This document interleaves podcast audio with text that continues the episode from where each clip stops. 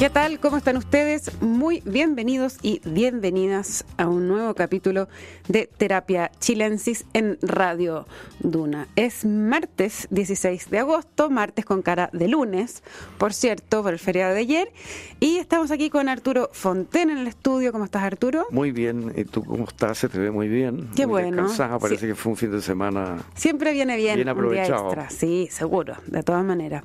Y eh, Noam Titelman está con nosotros desde ¿Cómo estás, Londres. Hola, ¿qué tal? ¿Cómo están? Oye, me sopló un pajarito que vuelves luego. Eh, así dicen las malas lenguas. Eh, Ah, pero qué bueno. eh, tengo, estoy en las últimas del doctorado, tengo que entregar la tesis. Estoy, dicen que en esta etapa es cuando la gente se vuelve loca.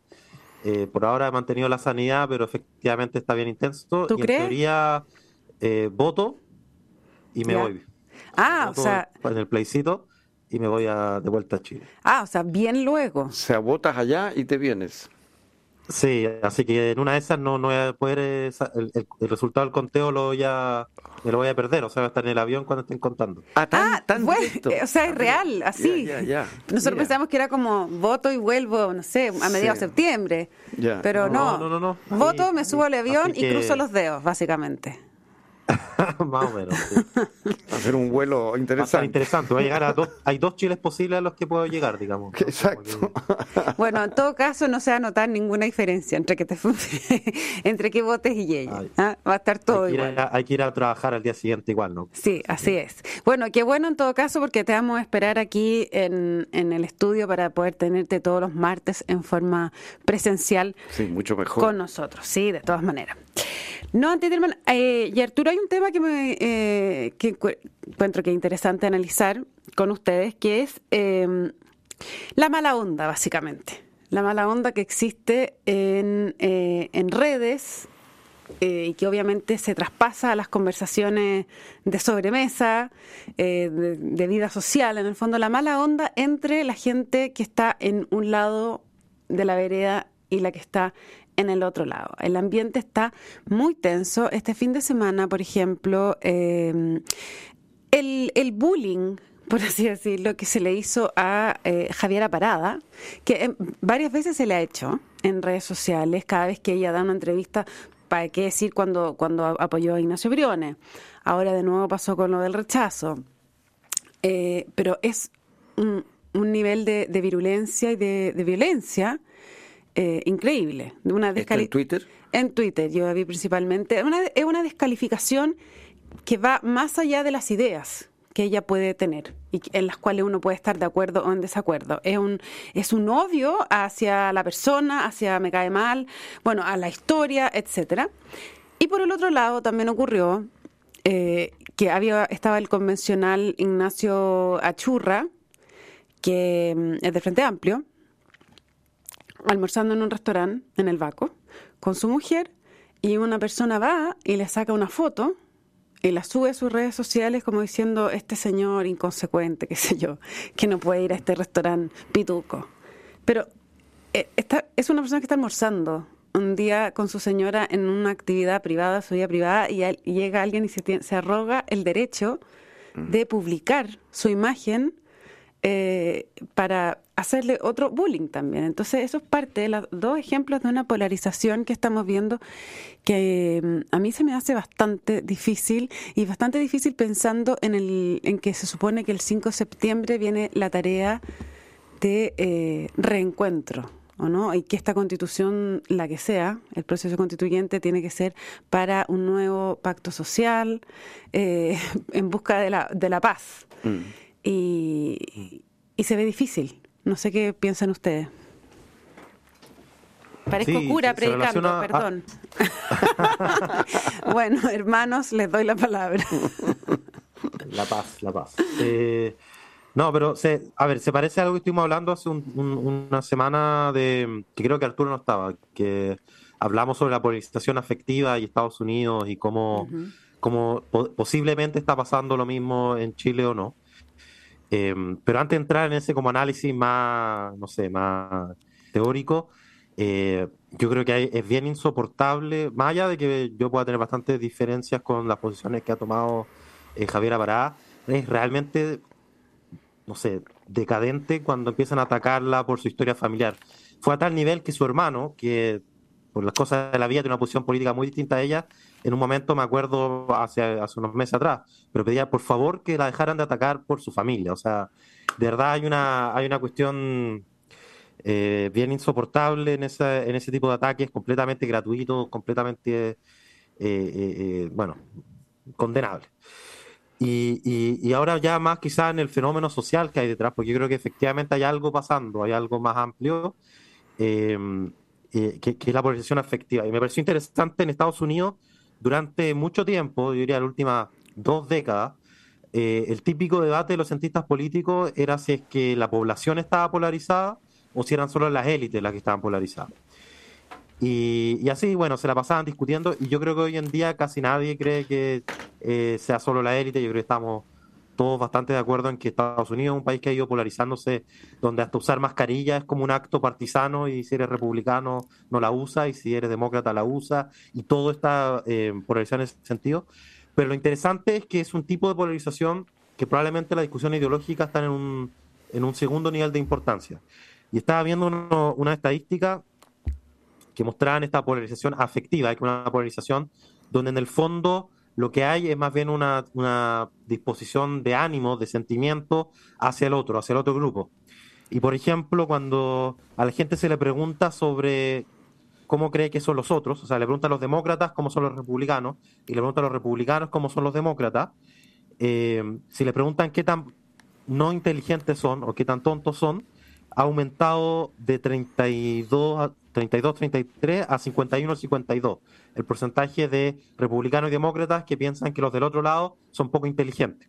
Cuando les preguntan qué porcentajes perdona, son inmorales, ¿ya? pasa algo parecido. Aumenta de, en el caso de los demócratas, de 35 a 63 y en el caso de los republicanos, de 47 a 72. O sea, en el caso de los republicanos y demócratas, la mayoría cree que los del otro lado son inmorales y poco inteligente. Y pasan cosas parecidas con flojo, deshonesto, cerrado de mente, etcétera. O sea, como que hay una visión muy negativa del que está al otro lado, pero a nivel de guata casi, más allá de su posición ideológica. Esa es la diferencia en fondo con la, polarización clásica ideológica, que es la descalificación de la persona eh, por atributos propios y como de percepción más bien, ¿o no? No sé cómo, cómo explicarlo bien, pero ser deshonesto, ser imbécil, ser, no es una cosa que se puede eh, debatir según los libros. Ah, Exacto, y no, no es como esos son muy de izquierda o muy de derecha, que también ocurre, pero probablemente está en un segundo nivel y esto es mucho más relevante. Ahora, es un poco cuando te dicen eh, el, el, Ahora, quizá hay algo más ideológico, pero ya, por ejemplo, el término el facho ya pasó a ser como un eh, un adjetivo calificativo negativo. Eh, ser, facho, yo no sé si ya eso es parte de una polarización afectiva, que más bien se debería llamar desafectiva, eh, o, sigue siendo una polarización ideológica. Yo creo que, se mezcla. Ahora, lo, terrible de esto es que se pierde la, el mínimo de buena fe, en el fondo, de caridad interpretativa cuando habla el otro. Y cuando uno cree que el otro es deshonesto, mentiroso, tonto, eh, bueno, ¿qué, ¿qué posibilidad hay de tomarse en serio las posiciones que está, tomando, que está presentando el otro? Y en vez de eso todo se vuelve descalificativo. Y algo de eso tiene que ver con las redes sociales, pero yo siempre he sido bastante escéptico de que las redes sociales son la causa de todo. Quizás me pasa que cuando yo era dirigente estudiantil, me pasaba que en esa época, el 2011, 2012, estaba muy de moda la tesis. De, o sea, la pregunta era qué tenían que ver los movimientos estudiantiles en Chile, eh, Occupy Wall Street, movimiento estudiantil en Canadá, la primavera árabe. Y la única cosa que lograron los, investigadores en ese momento encontrar en común era Twitter. Mm. Estaban obsesionados con explicar todos los problemas en el mundo con Twitter. Y quizás por eso me, produce un poco de escepticismo mm. cuando tratan de reducirlo todo a Twitter, pero obviamente las redes sociales no ayudan en... en exacerban, la, exacerban los ánimos de alguna manera.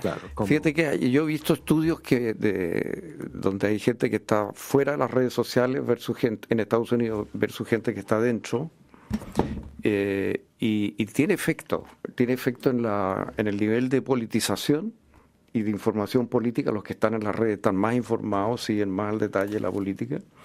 y tiene mucho efecto en justamente en lo que tú estabas diciendo, en la imagen general del otro. Del, del otro partido, digamos, en el caso de Estados Unidos son dos, entonces... Es más fácil.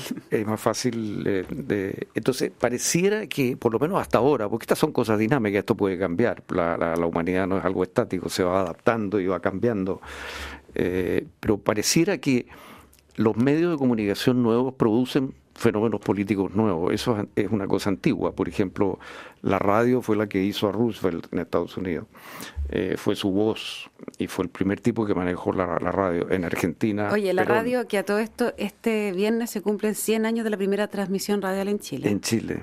perdón, ese era un paréntesis. No, pero, pero te digo, o sea, la, aparición de la radio en Argentina fue clave para Perón, por ejemplo. Eh, eh, la televisión fue clave para, para Ronald Reagan. O sea, sin la televisión Ronald Reagan no llega a ser presidente probablemente. Oye, y YouTube para Franco Parisi, si para qué vamos a andar con... O sea, los medios influyen, sobre todo en la etapa inicial. Mm. Eh, entonces yo creo que Trump parece que ha sido un maestro de manejar Twitter, digamos, durante mucho tiempo, digamos, ¿no? Y después estas cosas como que se aprenden los trucos y la ya como que se neutraliza, surgen anticuerpos.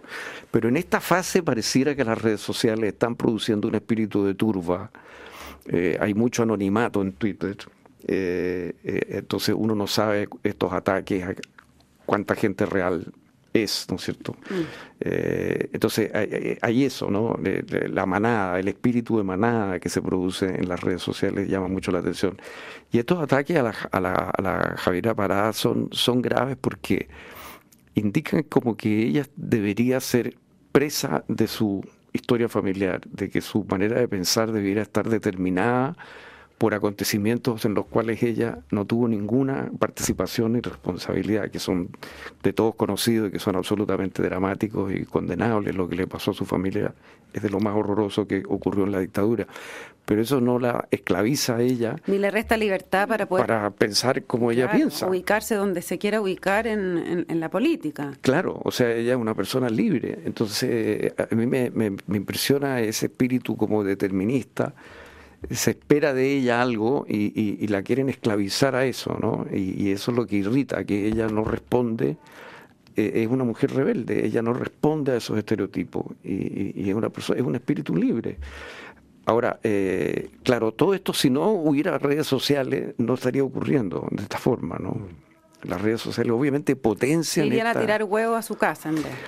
Claro, pero sería muy poca cosa, sería algo muy pequeño, poca gente lo sabría, eh, no tendría este impacto, digamos, ¿no? Eh, esta sensación de, Y esto de la foto que tú dices eh, también impresiona, porque da la sensación de que estamos, estamos viviendo ahora en una situación en la cual en cualquier minuto tu privacidad se pierde, ¿no? por intervención ajena. Claro, este señor se ha sentido que era propiedad de todos, ¿acaso? De estar en las redes porque está comiendo en un restaurante, no es que esté haciendo una declaración pública, no es que esté sentado en la convención, que es, era un órgano público. Claro. Eh, esto era un restaurante privado, en su vida privada, con su mujer, entonces eh, subirlo a las redes porque está en un restaurante elegante, es un, un cóctel pero pésimo. Y que... Eh, Pero es sintomático de algo que está pasando, ¿no? Eso es lo que, eso es lo que tú estás diciendo. claro, es lo mismo que cuando le dicen facho a, alguien porque está en el rechazo.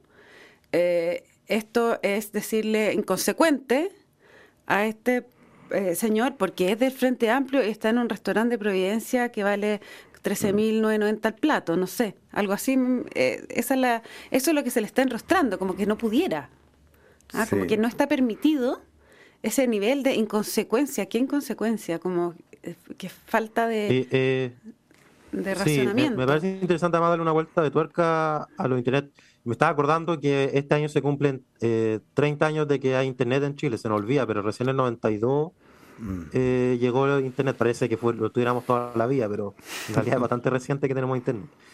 Eh, y es interesante porque yo creo que, a ver, lo que yo he visto al menos, pero hay, bueno, hay mucha evidencia que apunta al lado distinto, pero la evidencia de que Internet funcione como, como una manera de hacer campaña, digamos, para convencer a gente de, de, que cambie de posición o de otra posición, no es tan buena esa evidencia. La que es mucho más clara y nítida es que las redes sociales funcionan como una manera de radicalización. O sea, es como, mm. como esta lógica de, en inglés le dice la madriguera de conejo, como que hay alguien que a lo mejor es un poco de derecha, un poco de izquierda, y pasa algo en las redes sociales que después de un tiempo de exposición se va radicalizando.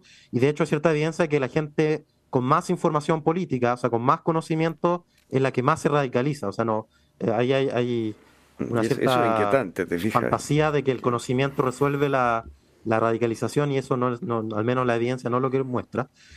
Y, me parece interesante pensarlo también de otra manera, a ver si ustedes están de acuerdo, porque yo, yo, lo vi, yo me acuerdo de haberlo escuchado de algún académico, pero alguna gente no está tan de acuerdo, que es que uno en la vida normal, en general, se encuentra con gente que piensa bastante parecido a uno. Entonces, mm. las cámaras de eco en los medios, en las redes sociales, no son tan distintas a las cámaras de ecos que muchas veces hay en el grupo de amigos. Y de hecho, lo que es distinto en las redes sociales es que es mucho más probable que te encuentres con alguien que piensa distinto a ti, por ejemplo, que tenga una visión mucho más radical que la tuya. O sea, alguien que sea de un poco derecha se encuentra con alguien de ultraderecha. Y si uno lo piensa, en nuestra vida normal sería muy difícil encontrarnos con alguien, no sé, nacionalsocialista, y en Internet es muy fácil, ¿no? Como que hay, algo de ese, ese espacio que es mucho mm. más fuerte en Internet, y también es mucho más fácil encontrar a alguien ultra del otro lado. Entonces uno empieza a tener la imagen de que eh, todos los que son del otro lado son tan radicales como ese ultra que uno ve en las redes sociales. Y ese fenómeno es muy fuerte en las redes sociales, más que cambiar de posición. Entonces las redes sociales, en términos de campaña, más bien funcionan para afiatar votos, o sea, gente, la gente que ya probablemente iba a votar a prueba o iba a votar rechazo, que se radicalice en su posición, para eso sirven las redes sociales, y también sirve para desmovilizar. Eh, y ahí hay toda una discusión sobre, no sé si se acuerdan de la controversia de Cambridge Analytica en mm. por, por las elecciones en Estados Unidos y en Brexit, que básicamente lo que trataban de hacer era mostrar información negativa del, por ejemplo, eh, frases racistas de Biden eh, para evitar que afroamericanos vayan a votar. Entonces las redes sociales hacen que las campañas sean más sucias. O sea, la forma de funcionar de las redes sociales eh, de campaña es más, es más sucia y eso se mira bastante. Pero ¿por qué? Y si lo pensamos ahora en la campaña de plebiscito, van quedando tres semanas, que suele ser el momento más sucio de las campañas, porque ya hay poco voto indeciso y es más estrategia de movilización, de movilizar a los propios y de movilizar a... Para que vayan a, votar.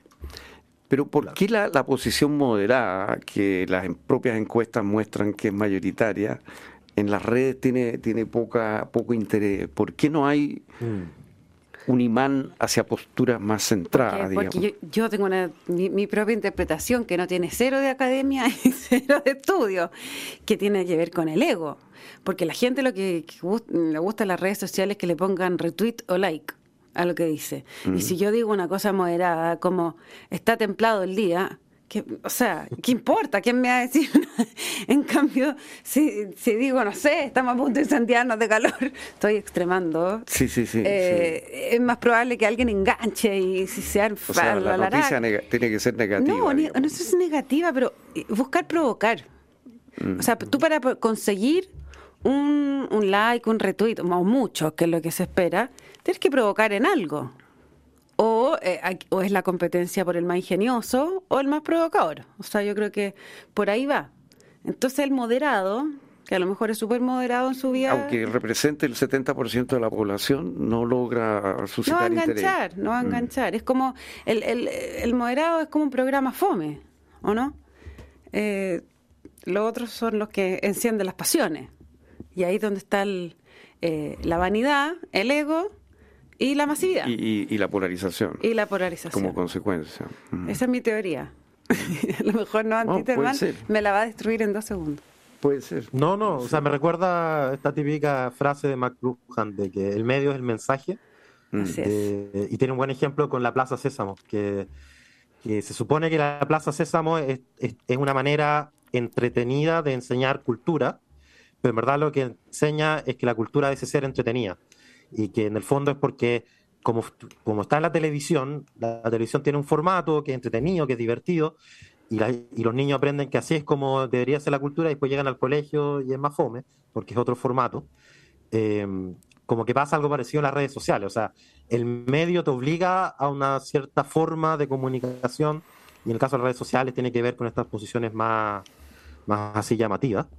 Eh, y yo creo que hay, hay, algo de eso. Oye, y lo, lo otro que, que, quería incluir también quizás en esto, es que algo ha salido si esto es como una forma de cancelación, de la mm. cultura de la cancelación. Sí, si son, si son emparentados, por lo menos, mm. ¿no?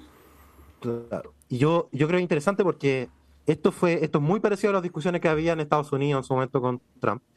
Y la, la cultura de la cancelación parte más bien como una idea desde el progresismo de que hay como que cancelar a ciertos referentes culturales. Pasó mucho con actores conocidos. Yo creo que el caso más conocido es el, eh, eh, eh ¿cómo se llama? J.K. Rowling, la autora de Harry Potter. Sí, de Harry Potter. Mm.